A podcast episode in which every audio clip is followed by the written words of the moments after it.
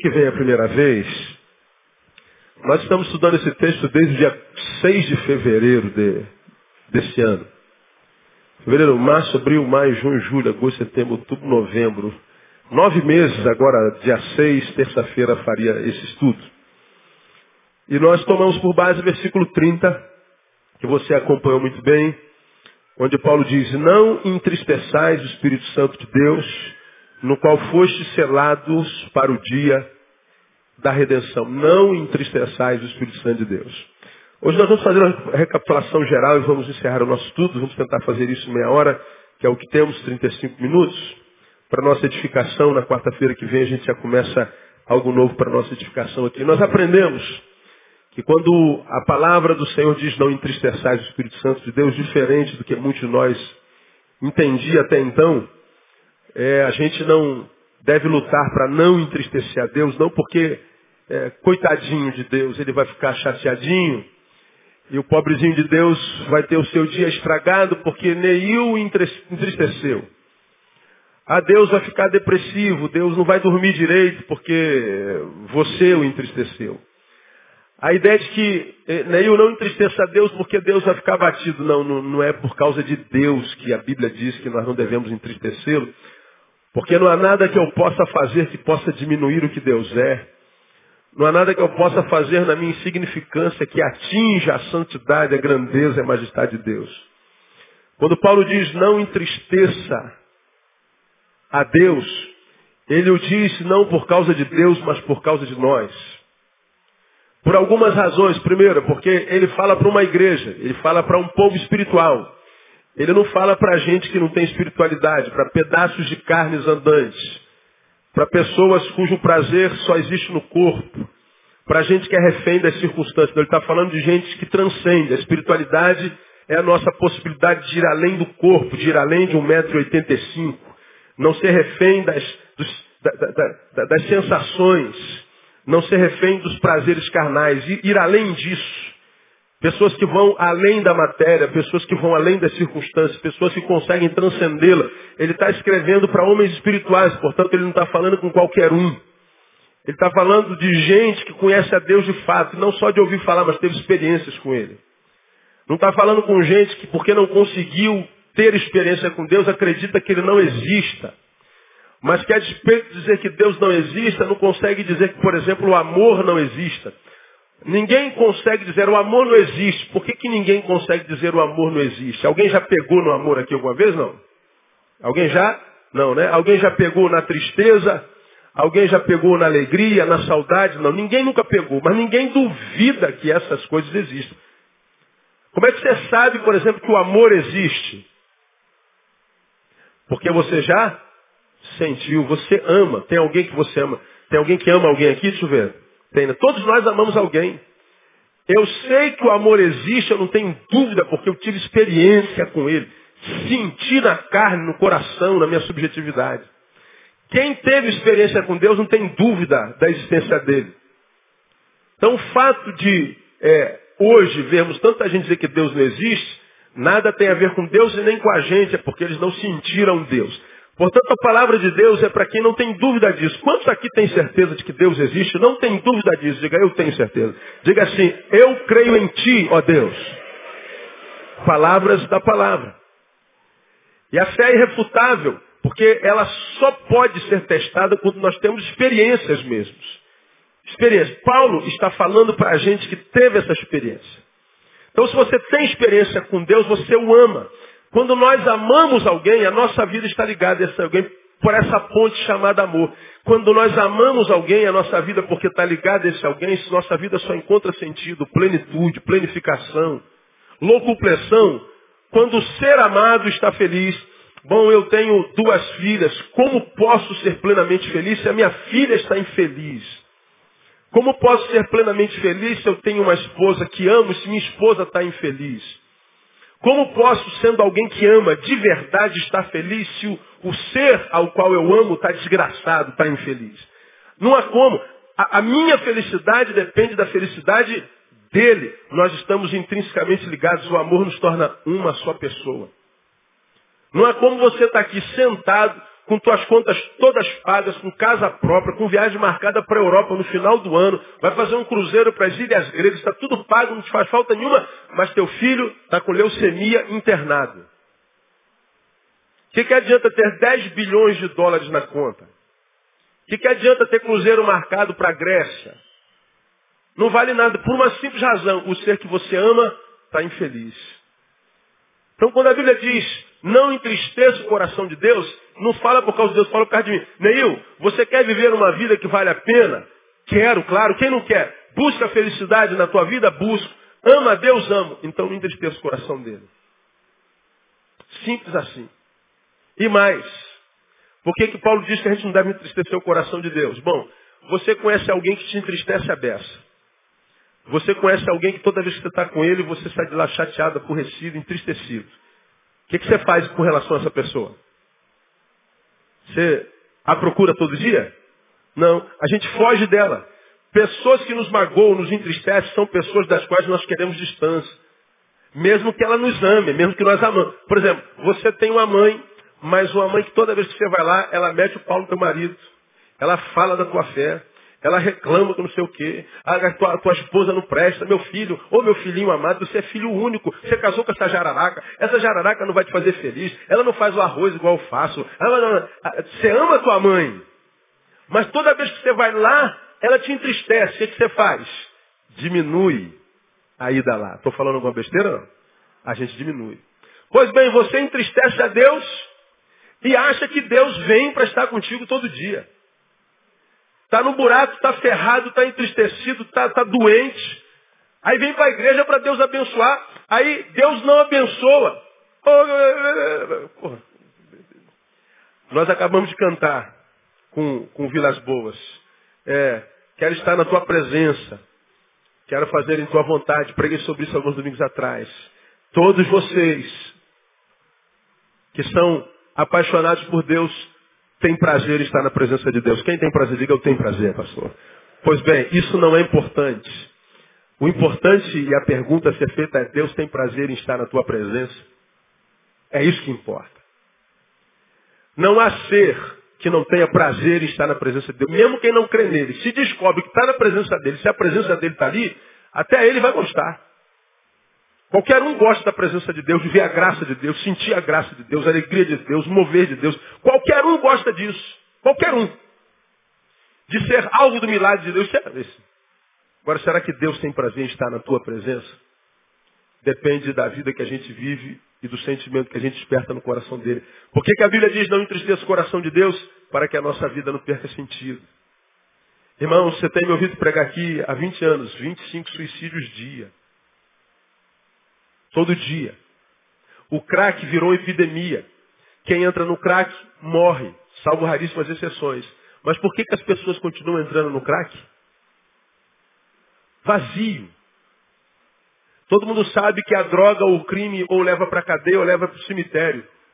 O número de gente entrando lá continua aumentando. Por que, que entra se sabe que vai dar lá, se é morte? Que quer morrer inconscientemente. Ele quer acabar com o vazio. A gente diz assim, filho, não entra nessa desgraça, essa droga mata, esse crack mata, essa cocaína mata. Cuidado, filho, não entra nessa desgraça não, mas o, o, o infeliz vai e entra. Por quê? Porque a droga só é droga para mim e para você que não é dependente dela. Agora é para o drogado. A droga é uma bênção. A droga, pelo amor de Deus, me dê mais. Porque droga para o drogado é a droga de vida que ele vive. Quando ele ingere a droga, a droga o tira da realidade da droga de vida que ele vive. Então, quando ele está drogado, ele está no céu. Longe do inferno que é a vida dele. Mesmo que ele saiba que essa droga irá matá-lo, ele prefere morrer logo, se for para ter essa pazinha que a droga dá, do que viver a vida inteira vivendo a desgraça de vida que está vivendo.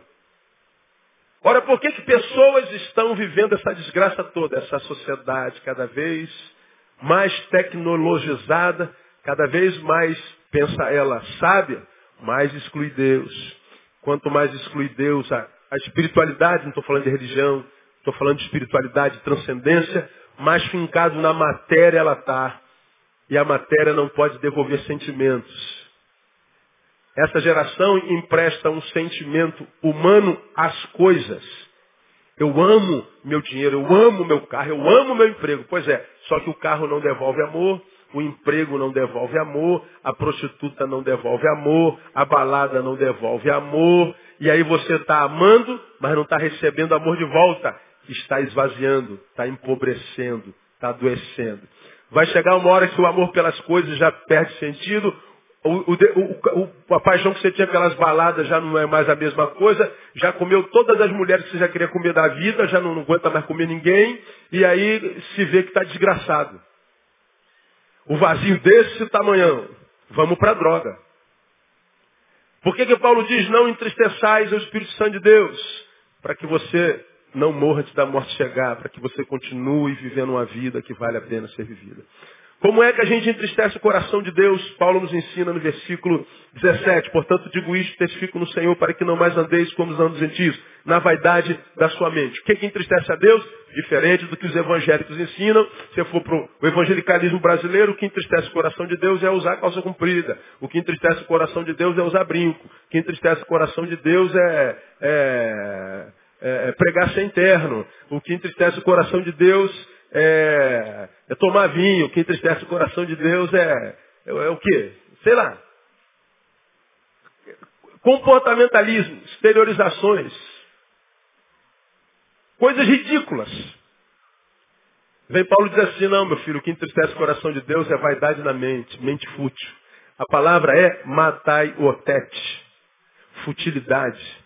A tradução literal, futilidade no sentido é ter tantos neurônios dados por Deus, capazes de construir ideias edificantes, de gerar projetos abençoadores, tão capaz de construir coisas maravilhosas, de abençoar a vida de todos e a sua própria, e a despeito de ter tanto neurônio, não usar para nada.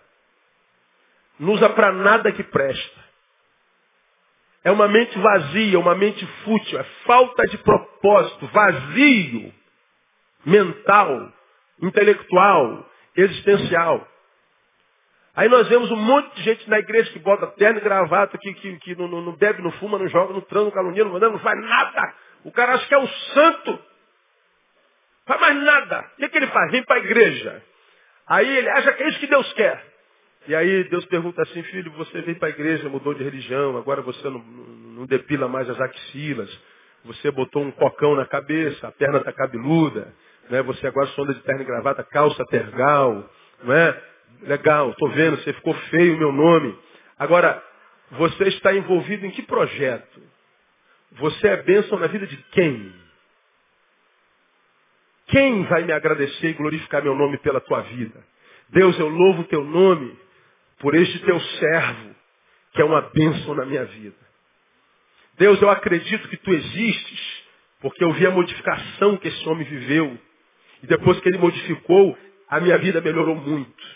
Ele é uma bênção na minha vida. Quantos crentes você conhece que podem dar esse testemunho? Porque a maioria dos crentes que nós somos, somos crentes que vivemos enfiados no templo, brigando por poder, brigando por microfone, brigando por cargo, dividindo igreja, buscando ascendência, buscando não sei o quê, mas que não é bênção na vida de ninguém. Está na igreja todo dia, mas entristece mais o coração de Deus do que aquele que de repente vem à igreja uma vez por mês, mas que durante a semana está envolvido em projetos que abençoam a gente o tempo inteiro. Vaidade na mente. O outro sentimento que entristece o coração de Deus está no mesmo, mesmo versículo, versículo 18 entenebrecidos no entendimento, separados da vida de Deus pela ignorância. O que, que entristece a Deus? Ignorância. Ignorar por causa de pouco esforço. Não é a ignorância que eu tenho, você tem, porque nós não tivemos a oportunidade de aprender. É aquela ignorância que eu tenho, você tem, porque eu não quis me esforçar. Porque eu não valorizei a palavra. Eu não valorizei conhecimento. Essa é uma grande realidade no meio do povo de Deus. Gente que está enfiado na igreja o dia inteiro. De manhã está no jejum, meio-dia está na oração do meio-dia, A noite está na segunda-feira, na segunda-feira da vitória, na terça-feira da restituição, na quarta-feira da promessa, na quinta-feira da libertação, na sexta-feira da unção, no sábado dos valentes e no domingo da celebração. Aí você está no culto das 8, das 10, das 12, das 14, das 18, das 20 e às 10 horas começa a vigília. E você diz aleluia. E você está achando que é isso que Deus quer de você. Enquanto isso, a carrepeta da tua casa, da, da pia, da, da cozinha, está pingando água há dois anos. E a tua mulher está dizendo, amor, conserta a carrapeta da cozinha. Não, tem que ir para a igreja servir ao Senhor. Aí você está na igreja servindo ao Senhor, aí quando chega as adversidades da vida, e você tem que tomar uma decisão séria, você não sabe o que fazer. Porque está na igreja fazendo um monte de coisa, mas não está aprendendo nada. Aprendendo nada. Está buscando unção. Está buscando poder. Está buscando milagre. E o milagre acontece. O poder é liberado e a unção rola. Mas continua ignorante. Aí nós vamos ao Osés que diz, o meu povo está sendo destruído porque ele falta o quê? Conhecimento. É ignorante. Que tem de crente atrás de poder? Eu sou do ministério do fogo santo. Eu sou do ministério apostólico tal. Eu sou do ministério profético tal. Os demônios se submetem a mim. Legal. Olha o que tem acontecido nesse país. Pessoas acham que são espirituais e o termômetro da sua espiritualidade é o demônio. Vocês acreditam que uma pessoa tem poder porque o demônio se submete a ele. A referência de santidade é o demônio. Vamos imaginar você é um demônio. Diga assim para quem está do seu lado, você é um demônio.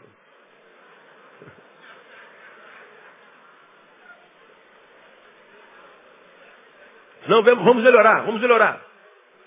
Você é o diabo. Está amarrado, pastor, só falta se, se benzer, né? Está amarrado. Muito bem, pensa comigo, irmão. Você é o diabo. Aqui tem a pastora Andréia. Faz favor, pastor, paga um miquinho aqui comigo bem rapidinho. Você já viu que não vai dar para fazer nem um terço da recapitulação, né? Aí o senhor. É. Eu sou o diabo. Esse aqui é o crente espiritual, do óleo do, do, varão de fogo, da espada de fogo, da bola de fogo, da carta de fogo, de fogo, tudo de fogo. Eu sou o diabo. Aí, um demônio meu pega esse crentezinho aqui, ou esse irmão, essa pessoa assim aqui. Blá, blá, blá, blá, Aí, ela vem e repreende esse demônio. E o demônio sai. Eu sou o diabo. Percebi que essa expulsão gerou um orgulhozinho no coraçãozinho dela. O crente poderoso acha que a glória de Deus está na expulsão desse demônio. E vocês que viram ele expulsando o demônio, acham que a glória está nisso. Eu sou o diabo. Você é o diabo. Vi que essa expulsão gerou um orgulhozinho, uma soberbazinha aqui. O que, que você faria se fosse o diabo? Eu mandaria mais demônio para aparecer na frente dela. E diria, demônio, toda vez que a pastora Andréia aparecer, faz, os, faz um teatrozinho primeiro, mas depois você sai. Ah, mas patrão, patrão, aí, ah não, quero ficar, vou sair não. Não sai, tu vai sair, rapaz. Tô te mandando, rapaz. Tem um projeto desse negócio. Aí vem a pastora André, ah, mão para trás. Diz teu nome. Quem te mandou? Teu projeto. Em nome de Jesus, sai. Bom, expulsou mais um. Soberbazinho. Nenhum de vocês vê a soberbazinha no coração. Deus e o diabo vê. Bom, eu sou o diabo, o que, que eu faria? Eu mandaria um diabo mais fortezinho, um demôniozinho mais poderosozinho. Agora pega 10, pega 10 ali. Que ela expulsou os outros em 10 minutos, agora vai levar 30 para expulsar. Aí tem 10, qual é o teu nome? Meu nome é esse, esse, esse, esse, esse. Ah, saiu.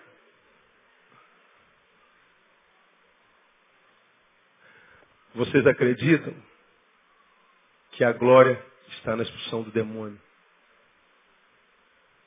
Mas você não sabe que Satanás pode estar engabelando, amarrando, destruindo o homem de Deus, se submetendo a ele, porque ele descobriu que o demônio virou a referência de autoridade. O dia que o demônio for referência de autoridade na sua vida, você está perdido. Tenho visto isso acontecer muito claramente. O meu povo está sendo destruído porque lhe falta conhecimento. Obrigado, irmão. Povo de Deus está atrás só de poder, de unção, de correr atrás de demônios. Contrapartida, a saúde está indo embora, a família está indo embora. Comunhão está indo embora. Todo princípio de comunhão, de submissão, de, de, de, de graça, de fidelidade tem sido quebrado. Porque eu acredito que eu sou de Deus, porque o demônio se submeteu a mim. Por isso a Bíblia diz que a ignorância, a ignorância tem matado meu povo. Tenho rodado o mundo, tenho visto poder sendo liberado. Tenho visto unção sendo liberado. Tenho visto milagres acontecendo. Mas eu continuo vendo a vida dos crentes manifestando poder só dentro dos templos. Do lado de fora está todo mundo sendo carcomido pelas tristezas, agonias, sexualidades adoecidas, línguas ferinas, filhos desobedientes, maridos perversos, gente fofoqueira, gente ladrona. E eu não estou pregando para marciano. Estou pregando para seres humanos. Ignorância. Uma outra coisa que entristece o coração de Deus, está no mesmo versículo. O 18 diz, entenebrecidos no entendimento, separados da vida de Deus pela ignorância que há nelas, pela dureza do seu coração. Coração duro, coração duro. Coração que não obedece mais. Coração que não se quebranta mais, coração que não perdoa mais, coração que não pede desculpa, coração que não se condói pela dor do outro, coração duro. E por que, que o coração duro entristece a Deus? Porque o coração endurecido é a comprovação indiscutível de que a obra do Espírito Santo foi desconstruída na vida de um servo de Deus. O coração endureceu, não consegue perdoar, não consegue mais estender a mão, não consegue mais obedecer. O princípio de autoridade quebrou, você não consegue mais comungar. Não. Está claro, irmão. A obra de Deus foi desconfigurada. Porque desde Oséias, no tempo da restauração, ele disse que ele tiraria o coração de pedra e colocaria um coração de carne. Quebrantamento de coração. Só nesse texto aqui eu fiquei um mês ou mais falando sobre ele. E aí nós passamos por um processo. Primeiro, mente fútil, serve para nada. Me iguala aos brutos. Ora, se eu me igualo ao bruto, claro que eu não vou ter entendimento. Eu vou viver por sensações. Eu vou viver por unções, poderes. Um evangelho epidérmico, sensitivo. Estou sentindo o poder de Deus aqui. Glória a Deus também amo. Amo sentir o poder de Deus. Passamos, vimos na TV Record bem pouco tempo passando uma reportagem da, da Universal, na Record, falando contra a queda no espírito. Diz que é demônio, não, não creio não, eu creio que o Espírito Santo derruba assim. Eu creio no poder de Deus, eu creio que o Espírito Santo possa tomar uma pessoa e fazer coisas fenomenológicas, inexplicáveis. Agora, eu acredito também que toda vez que o Espírito Santo derruba, quando levanta, levanta diferente. Levanta transformado, não levanta a mesma porcaria que caiu. Então creio no poder de Deus, sei que é o poder de Deus, são 40 anos de evangelho. Já vi de tudo, os extravagantes, os poderosos, os apostólicos, os caçadores de Deus, caçadores de demônio, o pessoal da, da, do o pessoal da bandeira de Israel, o pessoal que cai, o pessoal que voa, o pessoal que é mais santo que todo mundo, já vi de tudo. Agora o fim deles é quase sempre o mesmo. Solidão, frustração, produto de rebelião. A mesma coisa. Como é que nasce uma igreja evangélica no Brasil? Digam para mim, vocês já aprenderam? Hã? Divisão, rebelião. O prédio é lindo e o alicerce? Maligno. Síndrome de Lúcifer. O processo é o mesmo, mente fútil. Não está envolvido em nada. Portanto, é ignorante, não tem conhecimento. Porque não tem conhecimento, o coração é duro. Porque o coração endureceu, acontece o que acontece no versículo 19, os quais tendo se tornado insensíveis. Veja, insensibilidade é a única vez que essa palavra aparece na Bíblia, é aí. Insensibilidade, ou seja, literalmente, tendo perdido todo o sentimento. Cessou o senso da dor. Acabou. Cessar o senso da dor. Portanto, Paulo está dizendo que o que entristece o Espírito Santo é quando a gente passa visivelmente, portanto não conscientemente, pelo processo de desconstrução humana.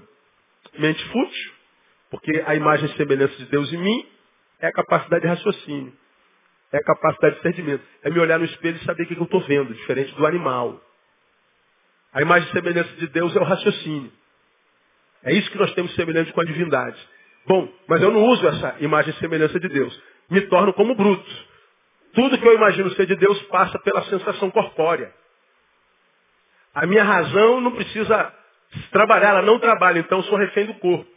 Por isso a gente vê um monte de vocês frustrados com Deus. Pastor, Deus me abandonou, Deus me abandonou, pastor, estou triste com Deus, Deus, Deus me abandonou. Por que, que você acha que Deus te abandonou? Porque você não sente mais a presença de Deus.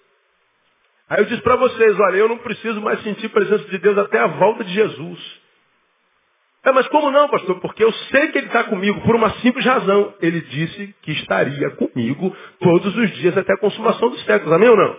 Então eu não preciso sentir a presença dele, eu sei que ele está lá. Por uma simples razão, ele não mente. Diga para quem está do seu lado, teu Deus não mente, irmão. Agora veja, quando isso aqui é uma realidade, quanto mais carnal, mais ele precisa sentir. Ele é refém das sensações. Agora, se ele não sente, ele duvida. Se você entende a presença de Deus, não precisa nem sentir mais, aí você parece que não é tão crente. Você não está muito espiritual. Espiritual é quem sente, quem se arrepia, quem pula. Espiritual é quem fala e o demônio se manifesta. E vocês vão nessa. E o texto está dizendo, irmão, que é um processo de desumanização, ato contínuo de coisificação e logo em seguida de monstrificação. Cessar o senso da dor insensibilidade. Quando nós estávamos dando esse estudo falando sobre sensibilidade, aconteceu aquela catástrofe na taça da Silveira. O Wellington matou quantas crianças? Doze. Tiro na testa. O mundo se consternou. Como pode um homem matar crianças indefesas? O Wellington não matou criança alguma. Para nós ele matou crianças, mas para ele as crianças não são crianças, as crianças são coisas. Então quando ele atirava na testa de uma criança, é a visão nossa, mas na dele é uma coisa. Puf! Quem teve lá dizia que ele dava gargalhada.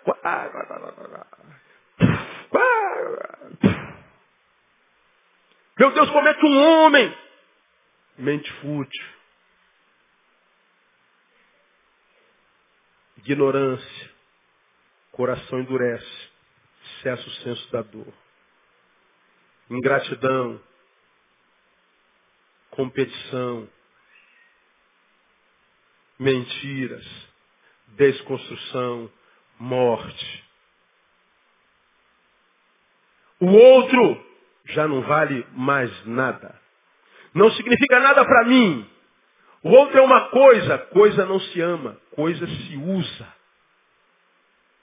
Pô, cara, você está brincando com o sentimento desta mulher, você está brincando com o sentimento desse homem, rapaz. Não, eu não estou brincando com o sentimento de ninguém, isso é uma coisa. Coisa não tem sentimento. Então a gente usa e joga fora como um sapato velho. veja se não é esse o retrato da nossa sociedade. É disso que Paulo está falando. Aí nós começamos a falar, poxa, pastor, eu estou eu, eu assim, eu estou vivendo esse processo de, eu já não sinto mais nada, eu já não percebo mais nada, eu, Pô, pastor, eu não entendo, não aprendo nada, eu tenho 50 anos de crente, e, caraca, eu já devia ser mestre, mas eu, eu continuo ignorante, eu sou um frequentador de templo, eu tenho dificuldade com autoridade, eu tenho dificuldade com submissão, com comunhão. Cara, eu não quero mais perder tempo na minha vida, eu quero melhorar. Como é que eu faço? Ensinei aos irmãos, versículos 20 e 21, mas vós não aprendestes assim a Cristo, se é que o ouvistes e nele fostes instruídos conforme a verdade. Se é que o ouviste. Como é que a gente volta a ser quem foi lá no início? Para que nós não cometamos aquele pecado a respeito do qual a Bíblia fala lá na carta ao Apocalipse, que diz que a igreja era fera, porém eu tenho contra ti uma coisa, que tu deixaste o quê? Teu primeiro amor. Deixou de ser quem era. Deixou o primeiro, continua fazendo o que sempre fez, mas a motivação mudou. A igreja continua trabalhando, o cabra continua trabalhando, continua realizando, mas a motivação não é mais com amor, desconstrução. O trabalho que a gente faz para Deus, não por amor, cansa, frustra, mas cedo ou mais tarde finda em nós. A gente chuta o balde. Agora, quando a gente faz com amor, a gente faz a vida inteira. Cansa, mas realiza. Como é que eu volto ao primeiro amor, pastor? Autoexame, constante autoexame. Nós falamos olhar para dentro. Autoexame é pegar esse olhinho, essa bolinha preta que você tem, bota lá para dentro assim, ó. Bota o branco para fora e bota o preto para dentro. Então, olha para dentro sim, em vez de ficar olhando para a vida do outro, eu não aceito aquele cabelo daquela irmã. Eu não aceito a careca desse irmão. Eu não posso aceitar aquele irmão com aquele brinquinho na orelha. Eu não posso aceitar essa irmã com essa saia acima do joelho. Eu não posso aceitar. Eu não... Cala a boca, irmão. A vida do outro não tem nada a ver contigo. Não se mete na vida de ninguém. Olha para dentro que você vai achar um monte de lixo embaixo desse tapete de santidade que você tem aí. Toma conta da tua vida, você vai ver que tem muita podridão, muita carniça embaixo. Muita carniça. Agora, nós não temos costume de olhar para dentro. Uma vez um garoto desse, de 16 anos de idade, aí veio questionar uma, uma palavra que eu preguei. Eu não sabia nem que palavra era aquela que eu usei. E porque, pastor, eu não concordo, porque eu estava não sei aonde, não sei o que, que o papai é influenciado por um cabra que está aqui na igreja, que eu já estou para parar ele já já. Né? Aí, porque na teologia, teologia, é porque é, fulano de tal, aí fez uma, uma citação de Strong. Quem foi Strong, cara? Ah, não sei, mas Strong disse. Eu falei assim, você se masturbou hoje já, não é? Aí ele baixou a cabeça. Certamente já tinha se masturbado. Cara, você não resolveu nem tua sexualidade ainda, cara. Você não conseguiu nem, nem dominar teu pênis. E vai querer vender para mim ideia de santidade. Você não paga nem tua cueca, cara. Tua cueca só deve estar tá suja, você não, lava tua cueca. Aí você vai querer impressionar quem? Quem você vai querer impressionar? Sabe o que é isso? O espírito, quem se enxerga, é um espírito de quem cuida da sua vida e que só se mete na vida do outro se for para abençoar. Se não for abençoar, ele fica quieto. O que, que o outro faz, deixa de fazer, não te incomoda. A vida dele. E se você olhar para dentro, você vai ver que tem tanta coisa para arrumar. Tanta coisa para botar no lugar. Você vai descobrir que vai ter que viver 15 vidas para tentar olhar para alguém. Porque 15 vidas não vai dar para consertar a tua vida. De tanta coisa que está fora do lugar. Agora a gente entendeu, porque a gente está olhando para. Quando você vira alguém que está sempre se metendo na vida do outro, geralmente é o seguinte. Vou exaltar o defeito desse endemoniado aqui, tadinho dessa garrafa, vai ficar deprimida no final do culto, né? Agora ela não é endemoniada, agora ela está andando errada. Eu chego perto dela, você está andando errado eu não concordo com o que você está fazendo. Perepepe, parapapá, peripipi, parapapá, parapapá. Parece que eu estou fazendo isso por amor a ela, não é? Quase nunca é.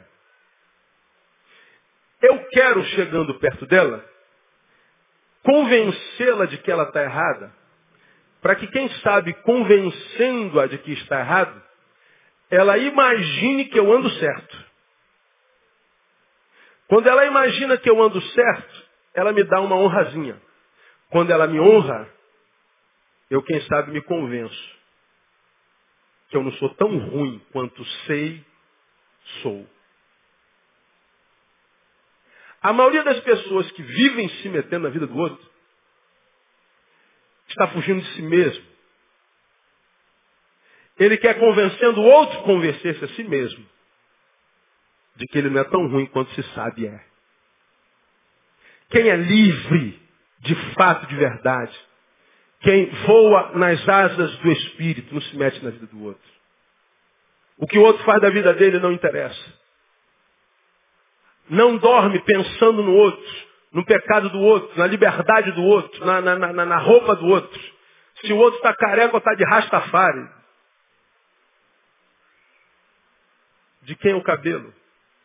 É dele. Agora não, tu não gosta de rastafari, aí vai pensar naquele cara o dia inteiro, vai dormir sem dormir pensando naquele cara, não, vou, eu vou lá, eu vou falar com ele. Meu Deus do céu, eu não aceito isso. Por que você está tão incomodado com o rastafari dele?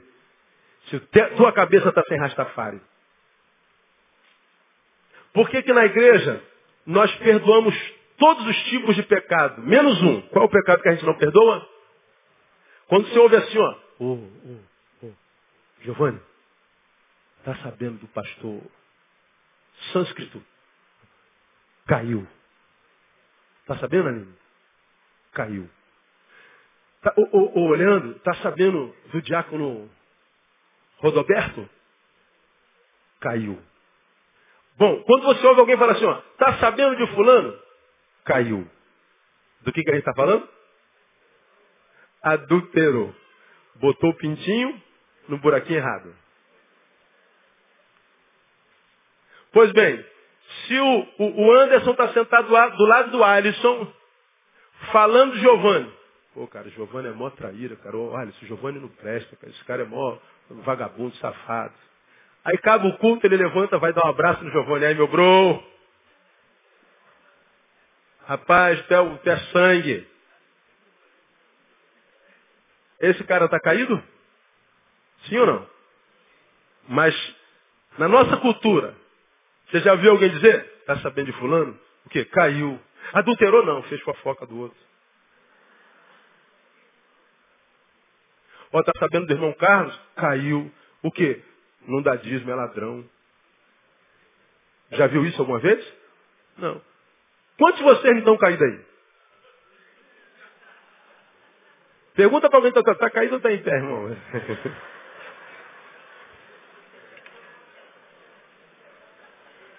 Muito bem. Sabe o que é bom disso? Você pode estar caído. Jesus pagou o preço dessa queda irmão. Você pode estar caído, mas você pode ficar de pé de novo, sacudir a poeira. Senhor, eu estou contigo de novo. Vem, filho, você é meu filho. Acertando errando, caído ou de pé. Você é meu filho. Eu não te amo pelo que você faz, eu te amo pelo que você é. Você é meu filho. Portanto, o problema de Deus conosco não é nem a priori com o pecado, mas como a gente lida enquanto pecador perdoado. Nós estamos de pé pela graça, mas metemos o dedo na cara do irmão que está caído. O irmão botou o pintinho no buraquinho errado, você não tinha que falar isso para ninguém não, Ô, irmão, não faz mais isso não, deixa o buraquinho dos outros em paz. Isso pode estragar a tua vida, estragar a vida do outro. Ô irmão, não, não fala do outro irmão não, você não sabe o que você está fazendo. Esse irmão é ungido do Senhor, a Bíblia diz, ai de quem tocar nos meus ungidos. A Bíblia diz que cada palavra torpe que sai da sua boca, você vai dar conta a Deus. Mas não, a gente vai. Que a gente não sabe porque a nossa vida está como está. Olhar para dentro, irmão. Cuida da sua vida, meu irmão. Quando você cuidar mais de você mesmo dos outros, você vai ver que a sua vida muda. Completamente. Você ver que a verdadeira espiritualidade nos aproxima de nós. E quando nós estamos próximos de nós e saudáveis conosco mesmo, nos relacionando bem com a gente mesmo, a gente pode se doar o outro, porque a gente não vai adoecer mais ninguém. Sabe por que relacionamentos adoecem um ao outro? Porque eu doente me dou a outrem. Doente adoeço o outro. E o pior, quase sempre na igreja em nome de Jesus. Autoexame. Autoexame. Segundo, sai da inércia. Se autoexaminou, achou os podres, as carniças embaixo do tapete, sai da inércia, tira a carniça de lá, trabalha, mova-te, faça alguma coisa, dá um jeito, não fica parado só orando, porque a oração não resolve tudo. Oração é uma palavra conjunta. Orar, mais ação. Eu oro e ajo. Deus não faz, Deus ajuda a fazer.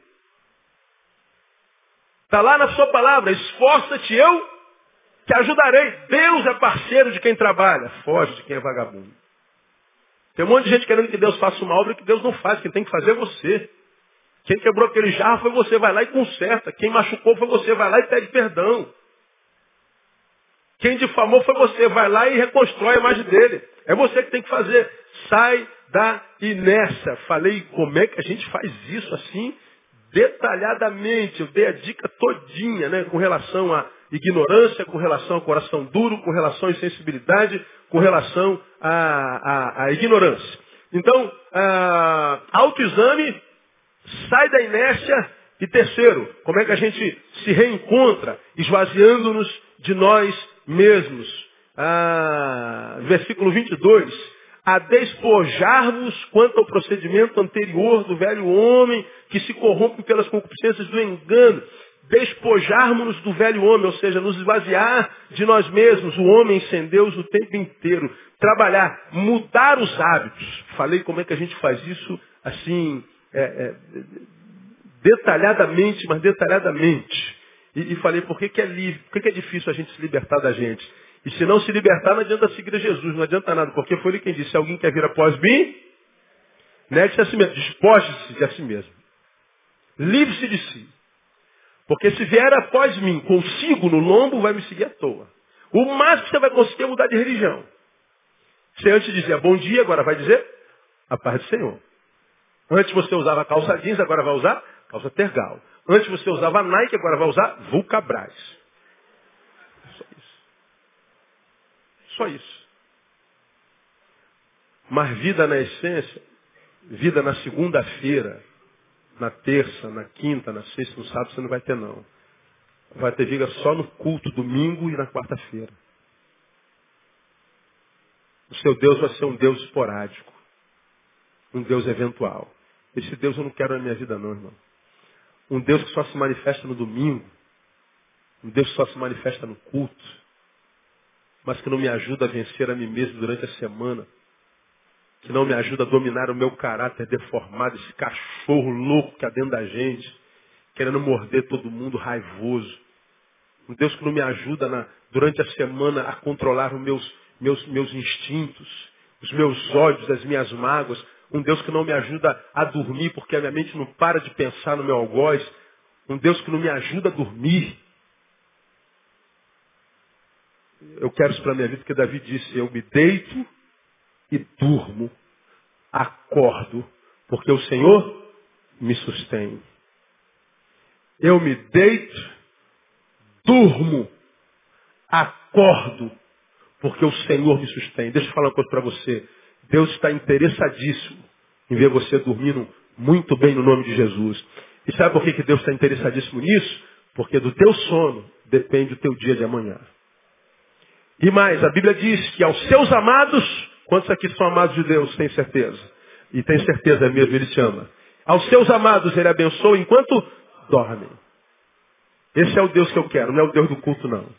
Que aqui é fácil sentir, né? A, a mesma sensação que a gente sente arrepio, se você for num, num, num concerto de, de Chopin, de Bach, no teatro municipal, talvez aquela música te arrepie também. Se você for ouvir aquele cantor que você mais gosta, pensa em um cantor que você mais gosta. Hoje eu estava vindo, vindo, vindo médico com Tamara, estava tocando James Taylor. Ó.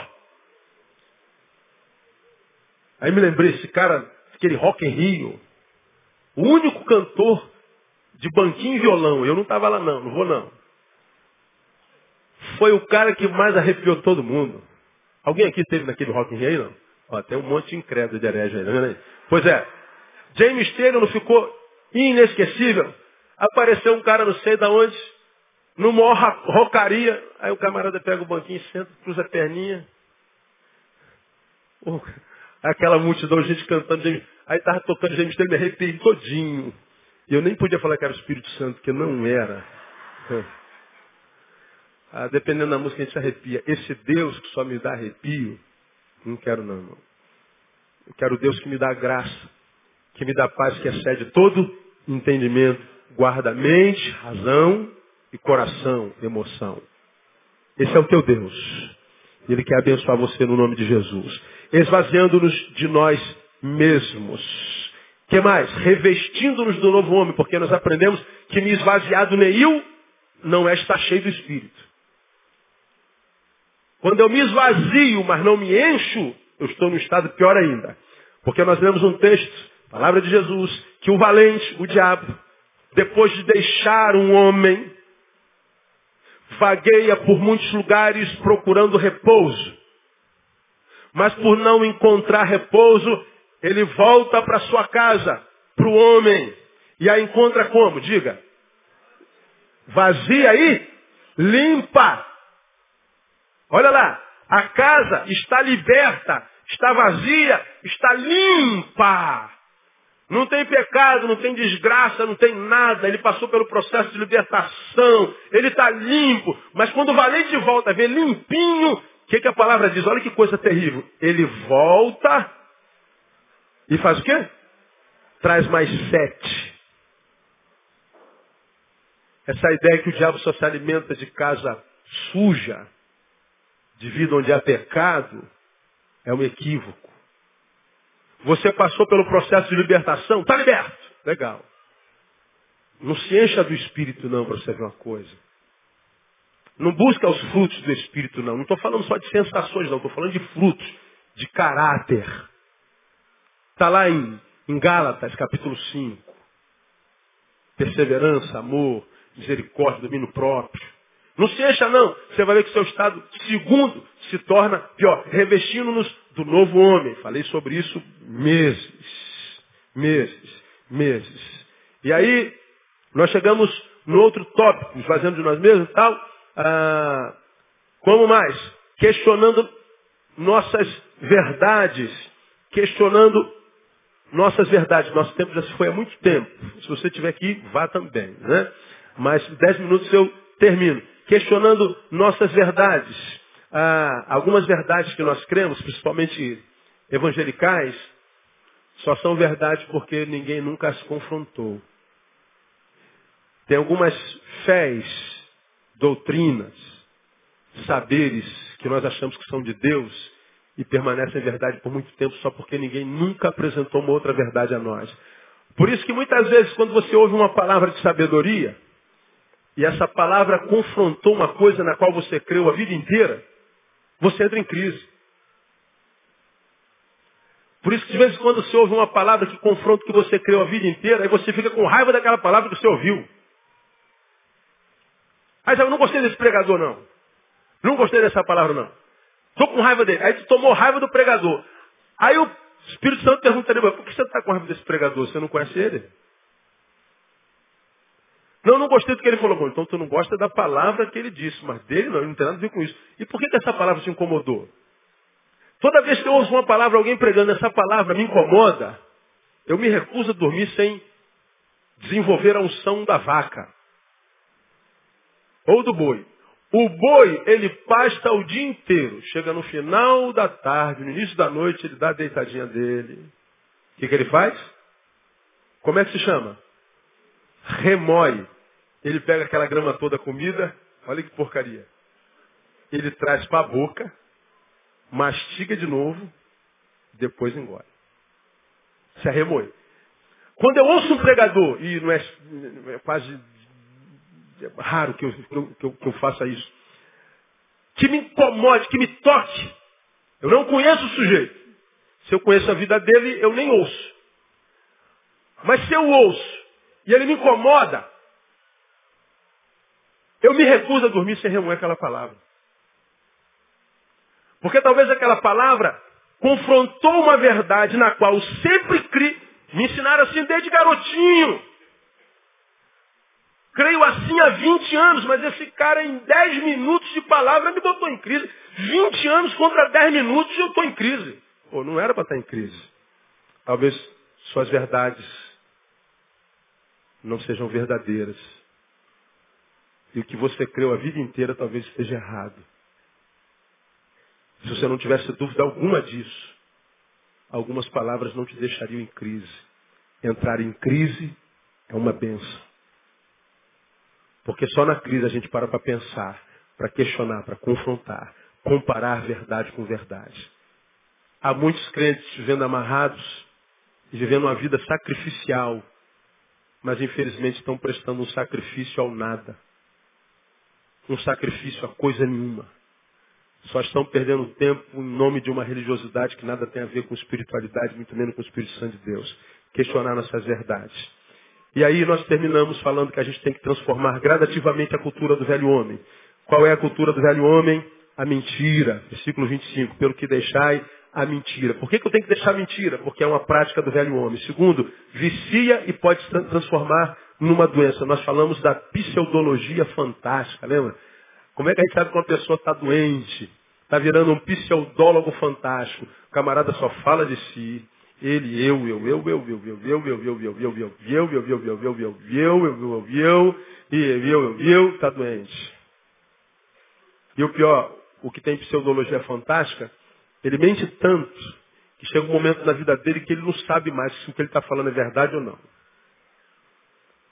Ele disse assim, eu tive uma experiência em 1999 com não sei o que, e ele conta essa verdade mil vezes. Chega uma hora que ele não sabe se viveu aquilo ou não.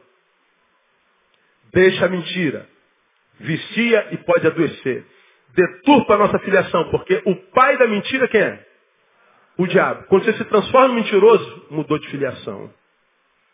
Por último, na sua prática fica fácil sabermos a respeito do seu destino eterno. Falamos sobre isso detidamente. Outra, outra, outra cultura do velho homem está aí no versículo 26. Irai-vos, mas não pequeis. Qual é a cultura do velho homem? A ira. Falamos que a ira tem três palavras. Tumós, furor, precipitar-se. Aquele camarada que é tomado por uma ira, faz uma desgraça e ai meu Deus, o que eu fiz? Já era. Estragou a vida por causa de um segundo. Tumós, quase tumor. A outra palavra que traduz ira é orger, indignação, irritação. Aponta por uma ira não explosiva, mas uma ira que encontra abrigo no coração e transforma a gente em morada.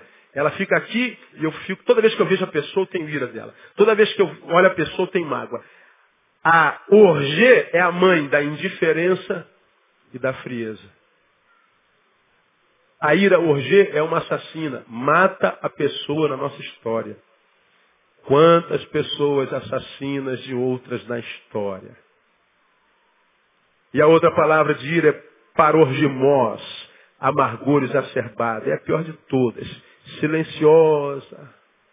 Seus danos são longos, a longo prazo mas ela nos impossibilita de perdoar. Você quer perdoar, sabe que precisa perdoar, sabe que se não perdoar morre, está doente, mas você não consegue parar de mós. A Bíblia diz, irai-vos, mas não peca não, irmão. Se está irado, não haja, fique em silêncio. Falamos sobre isso. Falamos como se vence a ira. A outra Outro fruto do, do homem velho, furto. Aí falamos que furto é clepto.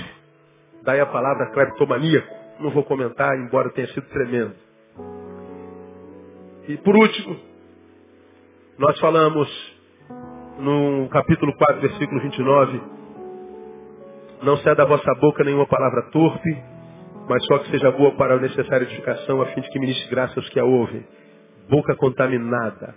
A palavra é saprós significa podre. Não saia da vossa boca nenhuma palavra podre. E nós falamos por que a minha boca não pode ter podridão. Por algumas razões, porque a boca contaminada entristece o espírito, porque a palavra contaminada será contabilizada no dia do juízo. De cada palavra mentirosa, torpe, saprós, podre, você vai dar conta a Deus. Cada uma, cada uma, cada calúnia. Você vai dar conta a Deus. No dia do juízo vai contar no teu juízo. Três, porque a palavra que sai da boca contamina, contaminada, não contamina só quem a ouve, mas principalmente quem a pronuncia. Não é o que entra pela boca que contamina o homem, mas o que sai. Cada palavra podre é um veneno semente que você semeia, que vai transformar numa árvore, que vai dar um fruto que a vida vai te obrigar a comer. Tua boca produz o veneno que vai te matar. Quanto mais podridão você libera, mais a tua vida se contamina. Lembra daquela pessoa que tem na tua família, na tua rua, que vive difamando todo mundo, fofoqueira, barraqueira. Vê se a vida dela não é uma miséria. Aquela pessoa que tem sempre uma palavra para jogar um balde de água fria, para estragar a tua alegria. A palavra dela é sempre de depreciação. Seja tua mãe, teu marido, teu pai, vê se a vida não é desgraçada. Porque cada palavra que ela joga sobre você para estragar teu dia, para te aborrecer, para te amargurar, veja se não volta para ela. Que ela fala sobre você pode estragar até teu dia, mas estraga a existência dela. É a Bíblia quem fala isso. Boca contaminada. E, como está aí no versículo último, ai Jesus, tirei o peso daqui. Ó.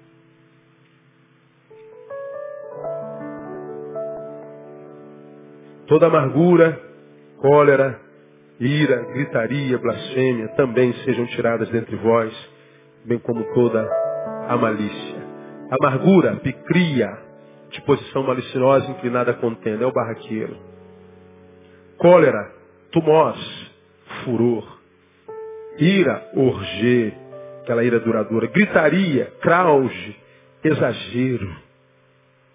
Está com a unha encravada, mas está reagindo como quem está com câncer. Está com gripe, mas está reagindo como quem está com câncer no pulmão. Exagerado. Aprenda a viver as emoções corretas. Olha que coisa interessante. Gritaria, né? blasfêmia, injúria, desrespeito que produz mentira. Nesse caso, essa blasfêmia não é contra Deus, não, é contra o seu próximo. É denegrir a imagem do teu irmão. É mentira a respeito dele. Desconstruir a história que ele construiu com tanto, com tanto sacrifício. Isso tudo, irmão, entristece o coração de Deus e impede a nossa vida de ser uma vida que vale a pena ser vivida. Então o que Deus falou, há dúvida. Eu fui muito abençoado com essa palavra. E você, amém ou não? O que Deus falou, há dúvida. A nossa única dúvida é se nós vamos ouvir, né? E termino evocando Apocalipse. Quem tem ouvidos, ouça o que o Espírito disse à igreja. Para que quem sabe você comece 2012, irmão, com o pé direito, com a mão direita, com o olho direito, com tudo direito. E 2012 vem a ser porque você mudou o melhor ano da tua existência. Um ano que quando chegar ao final você olha para trás e fica que saudade desse ano. O ano abençoado. O ano maravilhoso. Por quê? Porque Deus mudou, resolveu te abençoar. Não, você mudou. Se você mudar, muda tudo. Quando você muda, muda as circunstâncias, as pessoas mudam, muda tudo. Seja diferente, você vai ver que tudo se torna diferente. Que Deus te abençoe para isso, te capacite para isso, te dê graça para isso, que a tua vida seja infinitamente melhor do que aquela que foi até hoje. Quem recebe essa palavra, aplauda o Senhor. Vamos embora para casa. Domingo a gente está de volta.